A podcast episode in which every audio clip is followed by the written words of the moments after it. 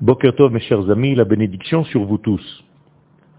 Dans notre paracha de Vayetse, nous avons déjà amorcé l'identité de Yaakov qui est le père qui va donner naissance réellement au peuple d'Israël. Cet homme est obligatoirement double. Pourquoi? Parce qu'il est le lien entre l'esprit et la matière, entre le ciel et la terre. Un homme de cette envergure a besoin d'une femme double.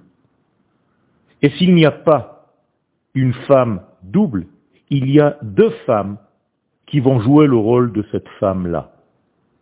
La première, Léa, qui va représenter le côté supérieur de Yaakov, celui qui s'appelle Israël, et la deuxième femme, celui qui va, celle qui va représenter la partie basse de Yaakov, celle du dévoilement.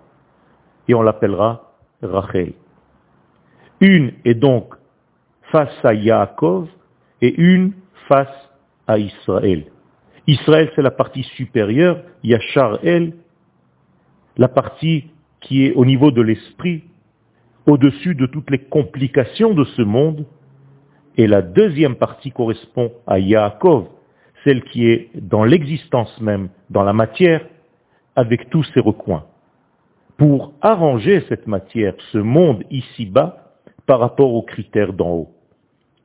Eh bien, Yaakov est donc le trait d'union entre le ciel et la terre, et il épouse donc ces deux femmes, chacune correspondant à un de ces niveaux. Yaakov épouse ses deux sœurs qui sont en réalité le monde qui vient, ce qu'on appelle en hébreu le Olam Abba, et le Olam Hazé, le monde qui est palpable, qui est concret dans notre existence ici-bas. Ce mariage entre Yaakov et ses deux femmes, c'est le mariage que nous devons, chacun d'entre nous, réaliser dans sa vie, à savoir traduire les valeurs, les idéaux que nous avons à l'intérieur de nous et les concrétiser dans notre vie. Ça, c'est le sens profond du mariage de Yaakov avec Léa et avec Rachel. Une bonne journée à tous.